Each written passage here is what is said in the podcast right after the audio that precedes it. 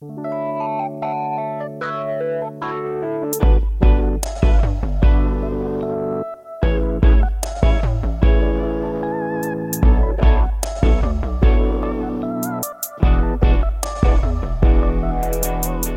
continuidade a uma série, você que está chegando aqui, eu quero te deixar atualizado. Nós estamos no meio de uma série que se chama Quais Mentiras Te Contaram? Por que a gente está falando sobre isso, gente? Porque a gente vai conversando com pessoas que são uma potencial, uma bomba na mão de Deus. Pessoas incríveis, homens, mulheres, jovens, incríveis.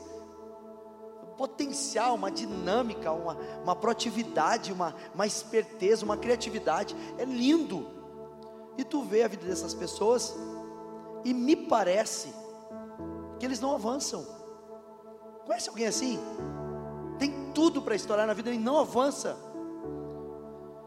E aí, pensando nisso, nós começamos a conversar com essas pessoas, a gente começa a ver que foram mentiras que foram colocadas neles. Foram mentiras, não são verdade dos céus, mentiras que paralisaram, que bloquearam, que enfraqueceram a vida deles e nós nessa série queremos declarar as verdades de Deus, quebrando todas as mentiras, para que eu e você possamos ser a nossa melhor versão, vivermos tudo que Deus tem para nós. Amém? Então esse é o nosso desejo com essa série, quais mentiras te contaram. Antes de nós falarmos desse episódio, eu quero contar para vocês uma história. Eu morei em Portugal e estou vendo aqui um amigo meu que me recebeu em Portugal lá, ele é a família dele. E eu morei dois anos em Portugal e quando eu cheguei lá, eh, depois de, de quatro meses, a minha esposa chegou lá também, ficou comigo durante um ano e meio. Eu fiquei quase dois anos, ela ficou um ano e meio comigo. E nós somos igrejeiros, gente. Nós gostamos de igreja. Nós amamos congregar, nós amamos essa muvuca santa. E a gente foi lá para uma igreja mais conservadora.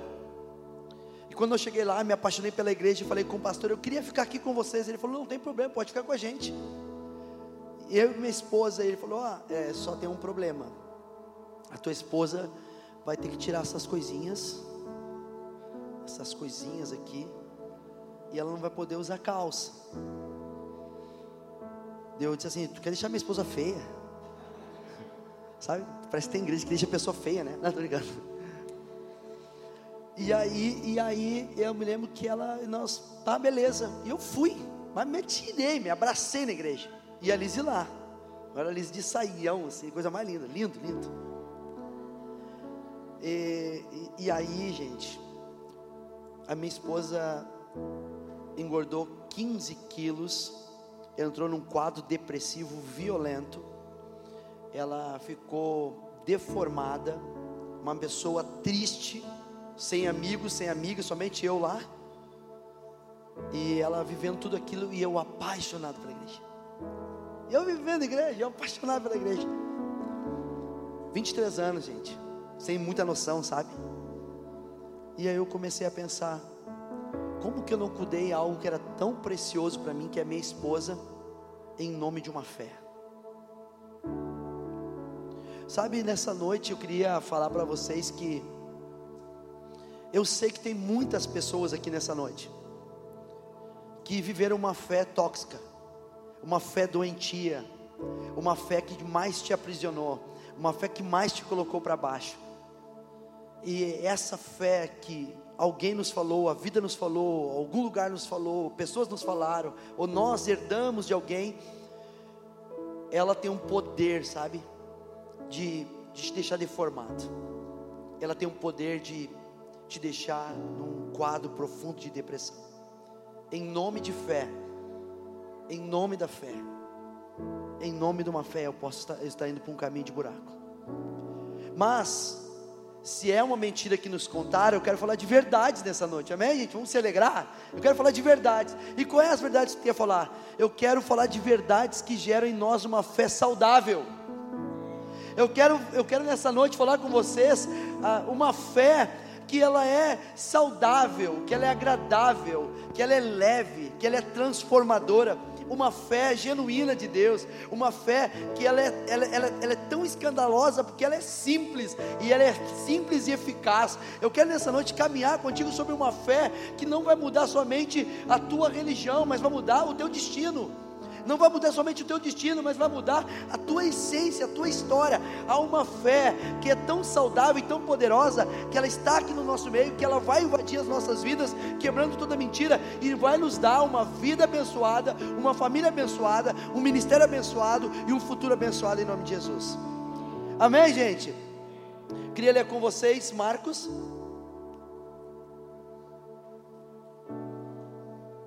capítulo 6, versículo do 35 ao 44.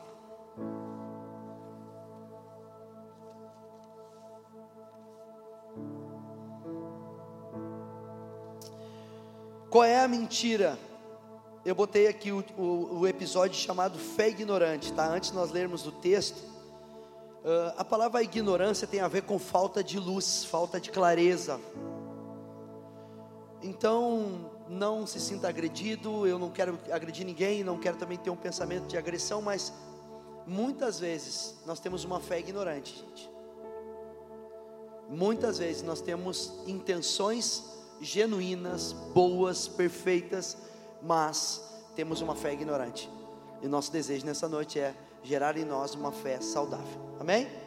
Marcos capítulo 6, 35 em diante diz assim: Já era tarde, e por isso os seus discípulos aproximaram-se dele e disseram: Este é um lugar deserto e já é tarde. Manda embora o povo para que possam ir aos campos e povoados vizinhos comprar algo para comer. Ele, porém, respondeu: Jesus respondeu: Deles vocês algo para comer. E os discípulos deles disseram: Isso exigiria duzentos denários. Devemos gastar tanto dinheiro em pão e dar-lhes de comer? Perguntou Jesus, perguntou ele: Quantos pães vocês têm? Verifiquem, vão atrás. Quando ficaram sabendo, disseram: Cinco pães e dois peixes. Então Jesus ordenou que fizessem todo o povo assentar-se em grupos na grama verde. Assim eles se assentaram em grupos de cem e de cinquenta.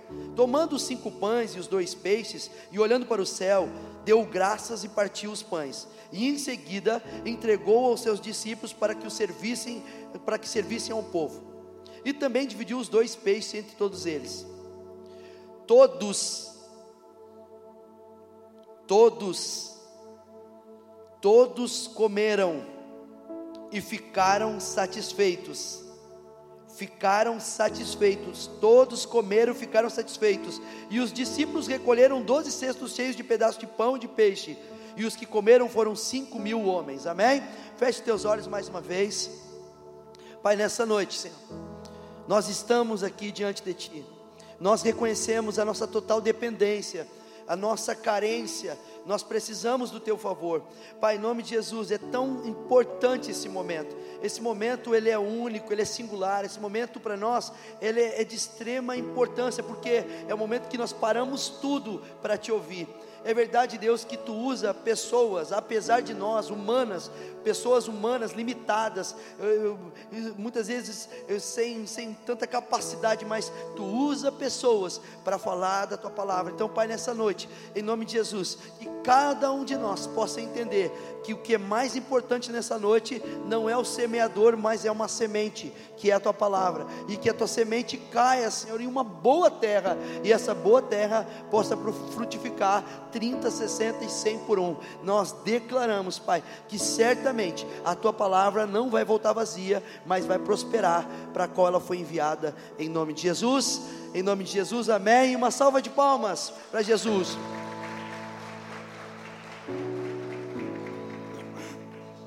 Amém, gente? Quantos conhecem esse texto da Bíblia?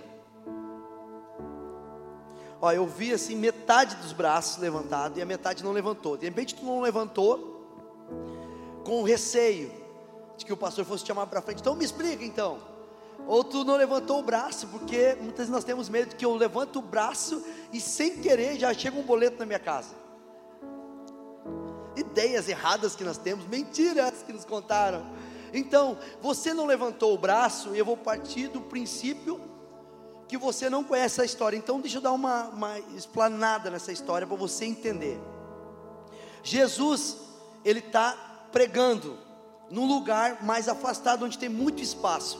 5 mil homens, fora mulheres e crianças. Então, média de 15 mil pessoas estavam ouvindo Jesus, desde de manhã. Então, Jesus está desde de manhã pregando, curando, libertando, aconselhando, fazendo o que tinha que fazer. Esse nosso Jesus, ele sabe o que tem que fazer na nossa vida. Gente, eu começo a falar algumas coisas aqui. Nós muitas vezes julgamos uh, irmãos de outras religiões, dizendo assim: ah, olha só, eu não sou idólatra porque eu não coloco Deus na parede. Eu não tenho um Deus pendurado na parede, eu não tenho um Deus crucificado numa imagem na parede. É, mas nós não temos um ídolo, uma imagem crucificada e pregada na nossa parede, mas muitas vezes a nossa mente quer parece colocar Deus na parede. Nessa noite, eu quero começar falando de um Jesus que, se nós permitirmos, Ele vai nos mostrar que Ele é Deus. Nós não temos que dizer o que Jesus tem que fazer, nós simplesmente temos que nos render a Ele. Essa história fala que pessoas se aproximavam até Ele, todos que se aproximavam até Ele recebiam algo especial, sabe? Cada um de nós tem uma história, tem perguntas, tem dúvidas, tem questões dentro do coração, e cada um de nós veio dizendo assim para Jesus: Jesus, tu sabe da minha situação eu quero dizer para você: se você permitir Deus ser Deus na tua vida, eu quero te garantir que Ele vai vir ao teu encontro. Amém? Então nós não precisamos colocar Deus na parede, eu não preciso pressionar Deus, eu simplesmente tenho que aceitar que Ele é Deus na minha vida e Ele tem o melhor para mim. Amém? Então a Bíblia fala que Ele está curando, libertando, restaurando, fazendo tudo o que tem que fazer. Como nessa noite Ele tem fazendo tudo o que tem que fazer, e a Bíblia diz que daqui a pouco, de noite, 10 da noite, às 22 horas, todo mundo muito cansado. Os discípulos querem dar um conselho para Jesus, dizendo: Jesus, olha só, nós estamos num lugar distante, o supermercado já fechou, a padaria já fechou, nós não temos como pegar nenhum lanchinho. E tem muita gente que está com a gente desde de manhã. Olha só, vamos liberar eles para ir para casa? Vamos liberar para eles para uma cidadezinha um pouquinho maior para de repente pegar um 24 horas? Jesus falou: Não, não, eu quero que vocês deem de comida. Aí os discípulos se apavoraram: Mas como nós não temos dinheiro, não tem padaria, não tem como fazer? Jesus falou assim: Olha só, vai na multidão nesse meio dessas 15 mil pessoas e descobre o que, que tem de comida lá. Vamos fazer um, fazer um ratatá aí, vamos fazer um, fazer um, fazer um, vamos fazer um, cada um dá um pouco aí. E eles voltam depois de um tempo dizendo assim: Encontramos cinco pães e dois peixes. No Evangelho de João fala que é de um menino, de uma criança. Eles entregam para Jesus, Jesus falou assim: então tá, mande o pessoal se assentar, de 50 em 50, 100 e 100, 50 e 50. Ontem estava conversando com um amigo meu, que ele é muito matemático, ele falou: cara, pelo meu cálculo, isso dá mais ou menos 200 grupos. 15 mil pessoas, dá mais ou menos 200 grupos. Então os discípulos tiveram que separar 200 grupos de 50, 50, 100, 100, 50, 50, 100, 100. Foram até Jesus. Jesus pegou o pão, partiu o pão, e começou um milagre da multiplicação do pão. E ele começou a colocar nos cestos, e eles iam levar cesto, e não, não acabava o pão, e não acabou o peixe. E a Bíblia diz que todos comeram e ficaram satisfeitos. Satisfeitos, estou satisfeito perfeito, e a Bíblia diz que ainda sobrou 12 cestos, eram 12 discípulos, 12 cestos cheios de pão e de peixe. Que lindo isso, né? Uma história falando sobre a multiplicação dos pães e dos peixes. Essa é a história. O que, que nós podemos trazer para a nossa vida nessa noite? Qual é os ensinamentos que Deus tem para nós para gerar em nós uma fé saudável, que vai gerar uma vida saudável, que vai gerar uma família saudável, que vai gerar empregos saudáveis, futuros saudáveis. Como Deus vai fazer conosco nessa noite, nos trazendo dessa palavra verdades dele para trazer para trazer fé saudável em nós. Amém, gente? Vamos comigo nessa jornada? Primeira coisa que eu quero falar com vocês, eu quero falar de uma fé compartilhada. Lembra do menino que tinha cinco pães e dois peixes, que parecia insignificante, o que eu tenho é pouco. A gente tem um sentimento, né, que muitos dizem assim, ah, o que eu carrego, o que eu tenho, o que eu adquiri na minha vida é pouco. 15 mil pessoas, deixa eu abrir um parênteses. Ah, cara, eu duvido que não tinha mais comida lá naquele meio. Ah, eu duvido. A gente sabe, né? Não tem, não tem como não ter. Tinha. Os discípulos, tem comida desse cara? Não, não tem. Não tem, não tem, não tem. E o menininho, acho que foi pego de surpresa falou assim: Não, não, eu, o que eu tenho é pouco, mas é cinco pães e dois peixes. Pode tomar na mão de vocês, pode levar. Vai, o que está aqui é meu, é de vocês, vamos embora. Estamos juntos, estamos juntos misturados. Olha só, gente. Os discípulos pegam, depois de todos aqueles, daquele, daquela multidão, pegam cinco pães e dois peixes de um menino que dispôs o seu coração a entregar, que apesar de ser pouco, ele entregou tudo nas mãos dos discípulos que levaram para Jesus. Uma fé compartilhada. Sabe o que, que adoece a nossa fé? É quando nós viemos para um lugar como esse, dizendo: A minha fé vai me dar conquista nessa noite. Eu venho para ganhar nessa noite nós entramos com um espírito de ganhar. Eu venho para ganhar. Eu vou na igreja porque hoje eu vou ganhar. Eu vou ganhar a minha cura, eu vou ganhar a minha libertação, eu vou ganhar a minha salvação, eu vou, eu vou ganhar a minha vitória, eu vou ganhar a minha causa na justiça. Gente, tudo isso é lícito e Deus faz. Acredite, Deus faz. Deixa eu te falar uma frase. Mais que ter uma fé, que me faz ganhar é ter uma fé que me faz entregar. O menininho entregou cinco pães e dois peixes, e nós sabemos que Deus usou ele para alimentar muita gente. Quando eu não tenho uma fé compartilhada, eu tenho uma fé que eu penso em mim mesmo. O que, que eu vou ganhar? O que, que eu vou extrair? E eu venho para cá, e gente, e eu sou, nós, nós acreditamos nos dons, nós acreditamos no manifestar. Deus está entregando muita coisa para muita gente aqui nessa noite. Mas a verdade é, qual é o caminho certo? Que gera saúde na nossa fé. O caminho certo é quando eu entendo que tudo que Deus está fazendo na minha vida não tem a ver para ficar comigo, tem a ver para mim compartilhar.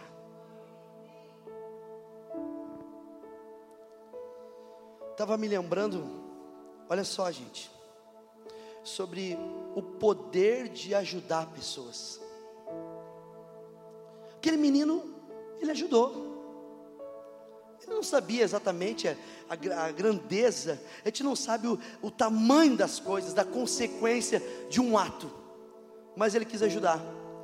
Uns dias atrás eu fiquei com o carro atolado na lama porque eu entrei, tava, tinha chovido, muita chuva, eu entrei num estacionamento que não, que não era preparado para ser estacionamento, e eu achei que tinha umas britas ali, tal, alguma coisa, eu fui, e entrei, e o, e o, e o carro ficou atolado, e começou a rodar, e como estava chovendo, meio afastado de tudo e de todos, e ficou chovendo, chovendo, e eu tentando, quanto mais eu faço, mais eu fui me afundando, mais eu fui me afundando, sabe aquela vida que parece, quanto mais eu vou, mais eu me afundo, e cara, eu me deparei, me desesperei, eu vi, olhei para o lado, não tinha ninguém, eu disse, meu Deus, respirei fundo, quase fiquei endemoniado, estou brincando.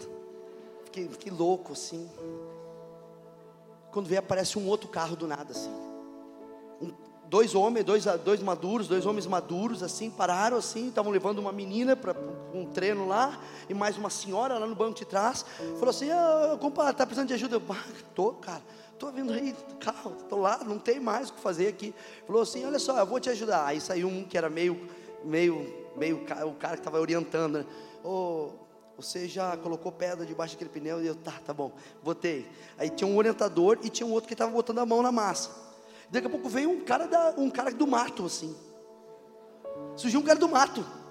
E aí, compadre, como é que tá? Beleza? E com a cachaça na mão. E aí, não, beleza, então? O que que houve? Hum, tá coisa ruim, tá tá ruim. Parei que vou buscar um negócio. Vou lá buscar uma tábua, buscar uma tábua. Eu vou botar a tábua aqui.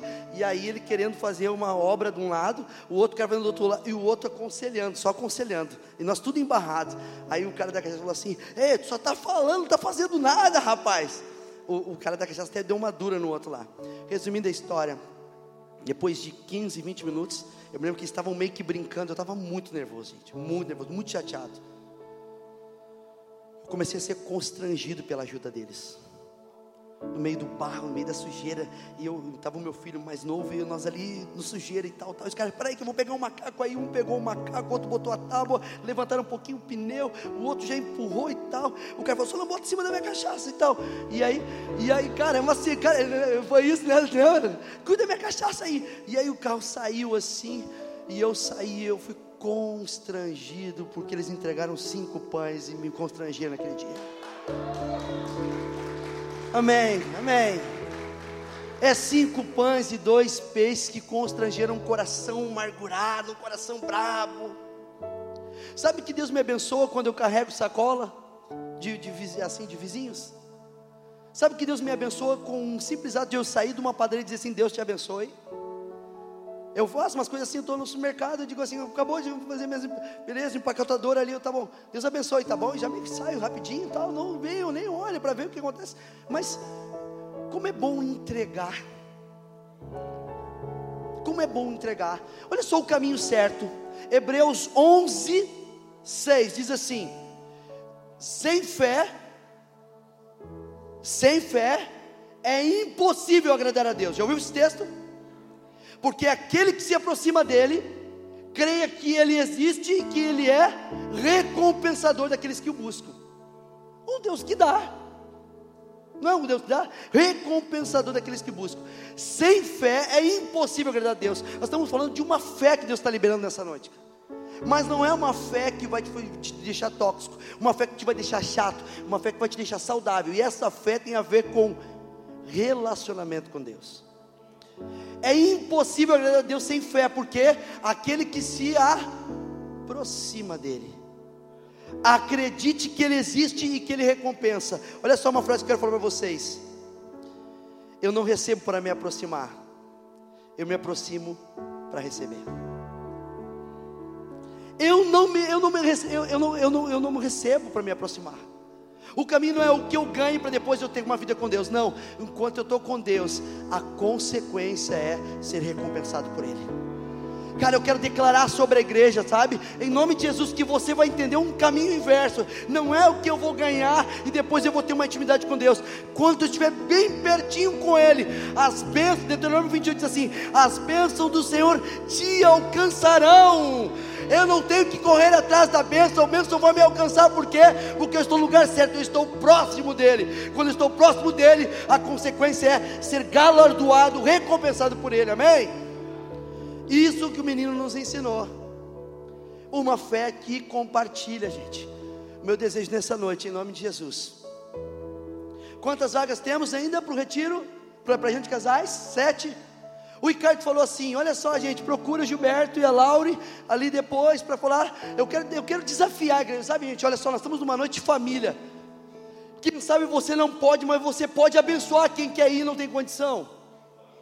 Muito nós já vivemos isso, eu sou consequência, eu sou resposta disso. De repente você não vai ir, mas você vai patrocinar alguém para ir. Como o Ricardo falou, é um investimento que pode mudar a história de um casamento. Então, isso é entregar não o que eu tenho de milhares de coisas, mas o meu cinco pães e dois peixes para abençoar alguém. Não tem a ver com você, tem a ver com o próximo.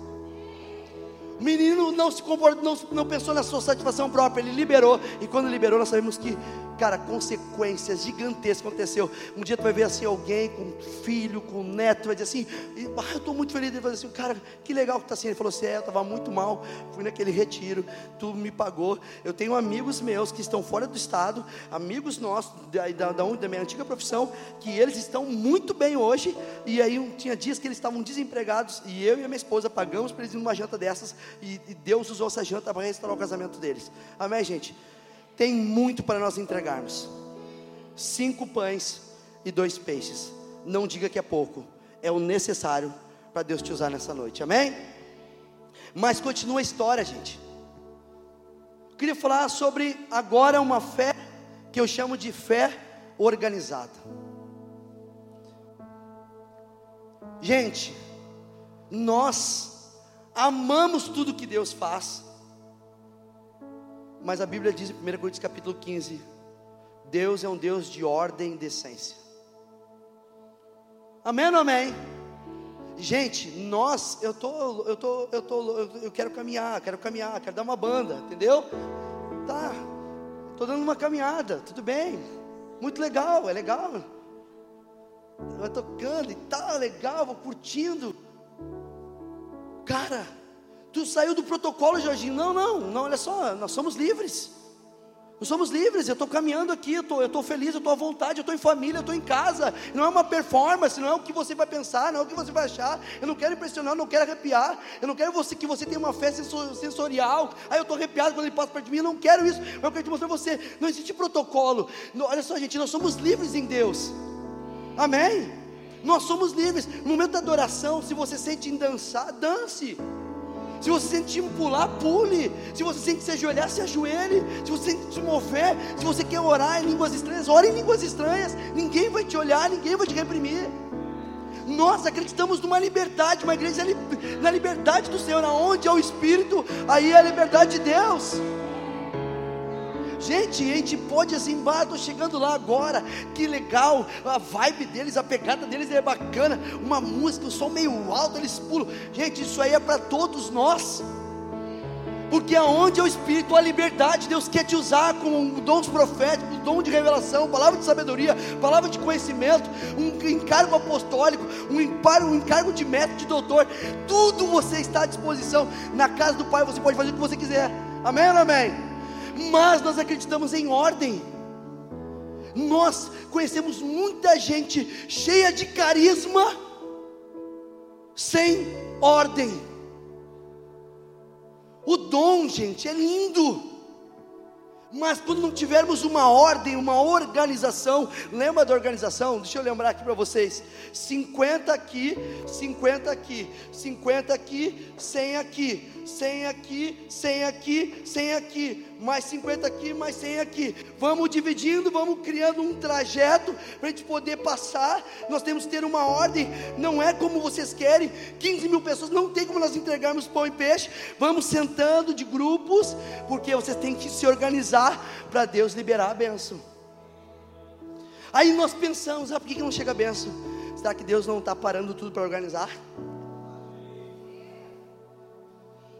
Olha só o que eu quero falar para vocês. Uma coisa muito forte. Sabe o que me chamou a atenção essa palavra? Tem aqui pastores, pastoras, tem pessoas aqui, teólogos. Sabe, eu, posso até não conhecer assim teus, os teus, assim, as, as, a, assim, a intimidade, mas eu sei, eu sei, eu sei onde é que eu estou. Eu sei, tem pessoas assim que conhecem muito a Bíblia o que eu quero dizer para ti nessa noite, Deus me chamou a atenção nesse texto é: eu tenho que estar num grupo, eu tenho que me assentar, eu tenho que pertencer a um grupo, eu tenho que me aquietar. Ô, ô Juliano, me consegue essa cadeira aí do lado aí? Obrigado, meu amigo. Eu tenho que me assentar. Não tinha cadeirinha lá, mas eu tenho que me assentar. É uma fé que me tira toda a minha atividade e me faz assentar. Por quê? Porque eu vou esperar eles pedindo para me sentar, porque algo vai acontecer. Gente, tem um grupo me esperando. Tem um grupo te esperando. E sabe qual é que é a organização que Deus quer fazer? Quem sabe é te parar e dizer: pega um grupo para você andar. Tem um grupo para você parar porque eles estão vindo trazendo pão e peixe, mas se você estiver caminhando e não parar em nenhum grupo, não vai chegar até você aquilo que Deus quer fazer. Então, muitas vezes, sabe, muitas vezes, nós trocamos de país, nós trocamos de cidade, nós trocamos de empresa, nós trocamos de família, nós trocamos de igreja, nós trocamos de pastor, e tudo isso você pode fazer o que tiver que fazer, mas tem momentos que nós temos que parar, porque Deus quer nos dar um grupo, para nós termos um sentimento de pertencimento. Cara, eu sou um cara de muita mufuca, eu vou para tudo que é lado, mas Deus falou assim: cara, tu tem que ter um lugar para ter raiz, tu tem que pertencer a um lugar. Deus tem um grupo para organizar a tua vida. Deus tem um grupo para organizar a tua vida. Deus tem um grupo, pessoas, uma estrutura de Deus para organizar a nossa vida. Dessa noite, Deus está quebrando uma mentira que você de repente vai achar assim: ah, eu vou fazer minha carreira solo. Nós dizemos, faça assim com toda a tua força. Mas eu quero te falar, nós escolhemos viver em grupo. Nós temos uma família. Quem sabe, quem sabe, o teu grupo seja 5G Church. tem uma pergunta: se Deus é um só, por que existe tanta igreja? Assembleia da Madureira, Assembleia, Assembleia da Raiz, Assembleia do Calvário, aí Batista Nacional, Batista da Tradição, Batista da Renovada, aí tem luterano renovado, luterano ortodoxo, aí tem, aí tem cinco G, os church agora, apareceu os church, é? Eu não sei o que é church, 5G é church, Fire Church, eh, de Fogo Church, tem tudo, aparece um monte de church. Então é um monte. Deus é um só, mas como o ser humano está confundindo as coisas. Deus não está confundindo. Deus tem um grupo para ti. Por isso que nós não falamos de igreja contra igrejas. Porque Deus tem um grupo para aquela igreja. Tem palavra, tem Espírito Santo, tem Bíblia nós não tocamos, porque é um grupo que Deus separou para organizar aquelas pessoas. Eu não olho para os grupos, eu olho para o meu grupo que Deus me parou nessa noite. Amém ou não amém? Você está feliz por isso? Deus tem um grupo para nos organizar, gente.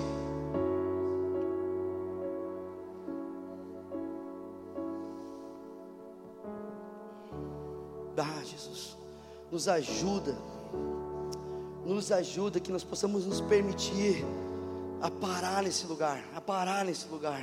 Eu não estou falando, gente, vocês me conhecem, eu não estou aqui dizendo, ah, é 5G, não, não pode ser não 5G, mas pertença ao lugar, tem um sentimento de pertencimento ao lugar. Sabe, uh, muitas vezes as relações te feriram, muitas vezes uh, as relações te traíram, muitas vezes tu ficou, uh, tu ficou repelente a uma relação mais próxima, porque tu diz, olha, não tenho, quanto mais eu entrego, menos eu recebo. Eu quero dizer para você, tudo isso é normal, acontece, aconteceu comigo, acontece comigo, acontece com você, mas nessa noite nós teremos que entender que Deus tem um grupo, um lugar para nos organizar. Eu não tenho como ser alcançado pelo pão e pelo peixe se eu estiver caminhando junto com os caras. Lembra daquele menino? Ele estava sentado. Lembra daquele menino? Ele estava sentado. Se aquele menino não senta, Deus podia ter usado ele e ele perder de usufruir de tudo que Deus estava derramando. Ó, estão comigo? Deus pode te usar, mas se tu não sentar, tu vai perder de tudo que Deus está fazendo. Deus já te usou, mas se tu não sentar, essa multiplicação que está chegando não vai te alcançar. É muito forte isso, gente.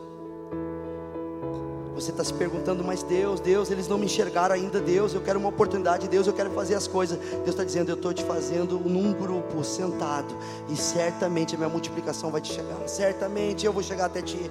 Sabe, eu quero trazer uma palavra para vocês que, que vocês que daqui a pouco não acreditam mais no grupo, tá? Eu não estou dizendo, mas eu conheço pessoas que dizem, eu não acredito mais no grupo. Eu quero dizer assim, ó, sabe de uma coisa? Hebreus 10, 25 diz assim, ó, não deixeis de congregar como é costume de alguns. A Bíblia diz que onde tiver dois dois ou três reunidos ali, eu me faço presente. Deus é um Deus de comunidade, Deus é um Deus de grupo, Deus é um Deus de família. Eu quero declarar para você que a família não é sermos todos iguais, mas é termos uma aliança. E eu quero dizer para você que uma fé saudável é um lugar onde você é diferente de mim, mas nós temos um lugar para pertencer. E quando eu pertenço, João 15 diz: Se vocês estiverem em mim e a minha palavra estiver em vós, vocês darão muitos frutos. Amém, gente? Uma fé saudável é uma fé que me faz organizar minha vida. E eu quero declarar, cara. Quero declarar que nós vamos acabar o nosso ano organizado, gente. Quero declarar que nós temos mais alguns anos, que mais alguns meses que Deus vai organizar a nossa vida financeira, Deus vai organizar a nossa vida ministerial, Deus vai organizar, sabe, se você sentar nesse lugar, Deus vai trazer ordem para ti, Deus vai trazer ordem nos teus ministérios, no teu chamado, na, na, na, tua vocação, Deus vai chamar no teu trabalho, no teu, no teu negócio, Deus, na tua família, nas tuas relações, na tua emoção, Deus vai trazer ordem. Se nós sentarmos, Deus vai trazer ordem. Eu quero declarar que Deus vai trazer ordem para nós. Deus vai organizar a nossa vida. Amém? E a história continua dizendo que eles ficaram todos alimentados e satisfeitos. uma fé saudável remove de nós sentimentos de insatisfação, de estar incompleto. Cara, eu converso com muita gente, vocês também. E elas, as pessoas vão falando assim: ah, sabe de uma coisa? Não dá para mim, está faltando algo. O que está faltando, cara? Não, falta isso. Mas quando eu chegar lá, eu vou estar realizado. Aí ele chega lá, ela chega lá. E agora? Falta mais uma coisinha. Eu preciso comprar um carro. Depois de dois meses, não era isso. Aí compra outro. Agora é o carro dos meus sonhos. Depois de quatro meses. Sei, cara, quero trocar. Tem pessoas que é assim. Ah, eu, ah, eu, eu, eu reformei a minha cozinha. Passa dois meses. A cor não ficou legal, né? Ah, tem que fazer de novo. Aí, num ano, reforma três vezes a cozinha. Num ano, passa por quatro igrejas. Num ano, passa por cinco trabalhos. É um sentimento de insatisfação. O nosso Deus é o Deus que diz que todas as coisas que Ele fez na criação, Ele diz assim: e viu que era bom. Um Deus que se agradava com aquilo que Ele vivia no dia dele. Satisfação sobre a tua vida, satisfação sobre a minha vida, satisfação sobre a igreja, porque tudo que temos, tudo que recebemos, tudo que somos, vem dele e volta para Ele. Então nós somos satisfeitos e plenos nele, amém, irmãos? Terceira coisa que eu quero falar para vocês é: eles estão satisfeitos, eles estão legais, mas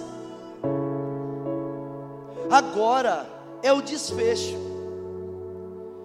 Um dia que estava tudo para dar errado, não tinha estrutura, não tinha padaria, não tinha mercado, não tinha comida.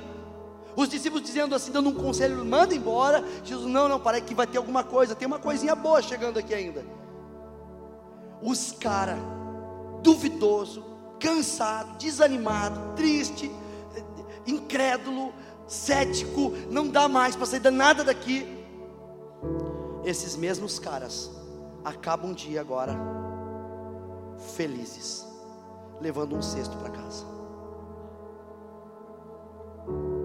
Lembra dos medíocres que eu disse que escondeu a comidinha? Nós chegamos nessa conclusão, né? A Bíblia não fala, mas nós pensamos, devia ter mais comida escondida lá, né? Tinha uns, tinha uns caras meio mesquinhos, umas mulheres meio uns caras meio mesquinhos. É meu, é meu, é meu. Esses caras, essas pessoas, foram saciadas por um banquete, por, uma, por, uma, por um pão, por um peixe diferente. E certamente eles foram impactados. Começou ruim, mas terminou bem. Lembra o menino que nem sabia o que estava fazendo, entregando cinco pães e dois peixes? Depois, quando ele viu famílias saindo satisfeitas e alimentadas, ele disse: Valeu a pena eu entregar o que eu tinha. Sabe qual é a frase que eu quero deixar para ti? Minha transformação vem trabalhando no problema. Os discípulos trabalharam, mesmo não sabendo tudo. O nosso problema da nossa fé é: Deus, eu quero saber tudo. Deus não te faz saber tudo. Fé é a certeza daquilo que eu não vejo e a esperança daquilo que eu acredito. Então, fé não é saber tudo, fé é acreditar a partir daquilo que Ele já falou no meu coração. E quando eu dou um passo daquilo que Ele falou, eu, Ele fala mais uma vez, eu dou mais um passo. Ele fala mais uma vez, eu dou mais um passo. Fé é assim: Deus fala é o caminho, Deus fala é o caminho. Não é o caminho e Deus vai ter que falar. Deus fala, eu vou caminhando. Queria dizer para vocês nessa noite que o trabalho daqueles discípulos incansável foi o que fez eles desenvolverem a fé deles. Quem não se envolve, não se desenvolve. Tem uma, tem uma, tem um chamado para nós nessa noite. Eclesiastes capítulo 10 diz assim: Tudo que vier nas tuas mãos, faz conforme as tuas forças. Minha pergunta é: o que, que vem nas tuas mãos? O que, que Deus te entregou nessa noite? Família, fé, espiritualidade, ministério, trabalho, missão. Há uma, há uma, há uma, uma, uma palavra sobre missão nessa noite. Há uma palavra que Deus está liberando sobre missão. Pessoas assim, tipo assim, inquietas por uma missão. E Deus está dizendo assim: Eu te entrego uma missão nessa noite. Não digas que é pouco, é o que eu te entrego. Tudo que vem nas tuas mãos, faz conforme as tuas forças. Os discípulos trabalharam. Discípulos se envolveram naquilo que estava acontecendo, naquele problema que tinha tudo para dar errado. E quando eles se envolveram no final, eles acabam com cada um com um cesto levando para casa. Sabe, eu quero eu dar um desfecho aqui, dizendo que essa fé saudável é uma fé compartilhada, é uma fé organizada, mas é uma fé pedagógica. Deus ensinou Pedro, Tiago, João, Judas, Tomé, Simão Zelote, os doze discípulos foram ensinados nessa madrugada. Sabe o que, que nos adoece muitas vezes? É pessoas que querem dizer que você tem que ter uma vara mágica e não passar por processos. Sabe quando tu vê alguém dando testemunho e diz assim: Ah, tu vê, eu não tinha nada, agora eu tenho tudo. Isso eu até ouvi de um amigo meu hoje. Ele falou assim: Sabe aqueles os testemunhos que dão naquelas igrejas? Ah, eu não tinha nada, mas eu sacrifiquei a minha vida e Deus mudou. É, a gente começa a ter uma ideia errada, achando que as coisas acontecem do dia para a noite. Deus faz. Não quero dizer que Deus não faz, mas Deus trabalha com processos. Quando eu me envolvo, eu vou me desenvolvendo tem um trabalho, tem uma missão que Deus está nos entregando. Se você deixar parado ou enterrar, o teu Senhor vai voltar e dizer assim: Homem mau e ingrato, por que enterraste aquilo que eu te entreguei? Deus está nos entregando talentos e nós temos que multiplicar esse talento nessa noite. Eu queria que você se colocasse de pé. Gostou desse podcast? Se sim, compartilhe com alguém e nos acompanhe também nas redes sociais e presencialmente. Mais informações, arroba 5G Church.